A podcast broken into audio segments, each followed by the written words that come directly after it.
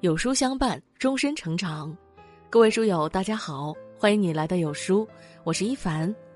今天为大家分享的这篇文章叫做《不管是夫妻还是情人，进入婚姻看清这四不要，才会有好结局》。一起来听。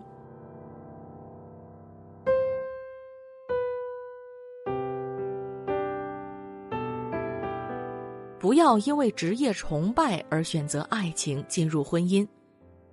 主持人莫涵前段时间在接受媒体采访的时候，谈及丈夫张培萌对自己的家暴情节，以及自己是如何对张培萌产生感情，两个人从而进入婚姻的过程。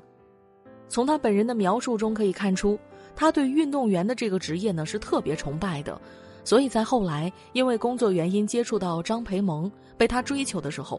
莫寒或许认为没有比这更合适的结婚对象了，所以二人后来也一同步入了婚姻。可是现在我们也看到了，莫寒被家暴，张培萌回应否认。事到如今，已经不知道最后会怎么了结了。但是借此也想和很多对某种职业有极大崇拜敬佩的姑娘们说，在选择结婚对象的时候，可以多一点对个人的观察。毕竟啊，跟你过一辈子的是人，不是某种职业，而且呢，个人品性好坏跟职业也没多大关系。爱人跟崇拜某个职业并不冲突，只是两者之间有了联系，才会影响一个人的判断。因为对某个职业的好感而忽视了对个人品行的判断，其实也是对自己的不负责任。像钟南山和妻子，据说呢，也是因为体育结缘，互有崇拜。如今二人年事已高，也聚少离多，可是妻子依然等着他，守着他，陪着他。钟南山也一如既往的爱着妻子。我想从他们身上，应该也可以看到更多不一样的东西。不要因为人设崇拜而选择爱情进入婚姻。之前有媒体曝光过一些账号长期开设情感课程，甚至有私下授课，专门教一些男性如何跟女性交往。后面的曝光证实，确实有很多女性都被欺骗了感情。这些男性啊，其实从接触你的那一刻开始，就在立自己的人设，一步步让你掉进他设下的人设陷阱中，让你既对他产生了感情，又为他心甘情愿付出那么多，到最后他选择离开你，自己才幡然醒悟，这从头到尾都是一场骗局。人性的弱点，本质上就是情感的弱点。一旦有人利用情感去伤害别人，受伤害的人还要自己疗伤，所以才有那么多的人不敢轻易去接受爱情。不要因为身边人都结婚而选择进入婚姻。其实现在社会，尤其互联网发达的今天，每个人都在挖掘自己的隐私，在释放出去，甚至是窥探他人的隐私，并且希望能够从中获得一时释怀的错觉。这种错觉里，虽然人跟人看着越来越没有边界，实际上呢却是越来越大。要知道，有些事从别人的经验里是看不到自己的。有些人就是眼看着身边的人都结婚了，加之父母亲朋邻里不断念叨，最终稀里糊涂的就结了婚。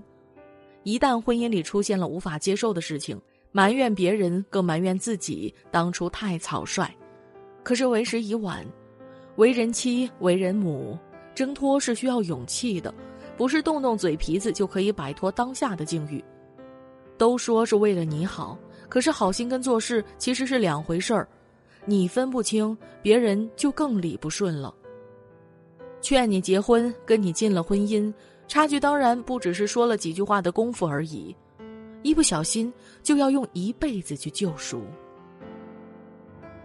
不要因为对爱情的美好想象而选择进入婚姻。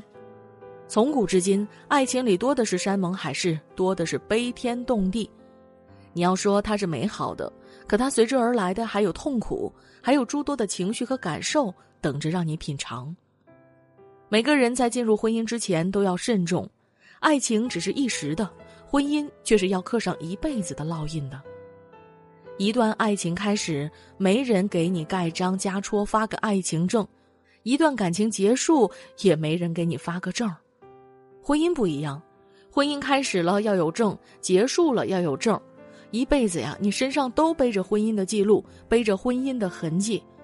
可是爱情结束了，就只能藏在心里，藏在时间里。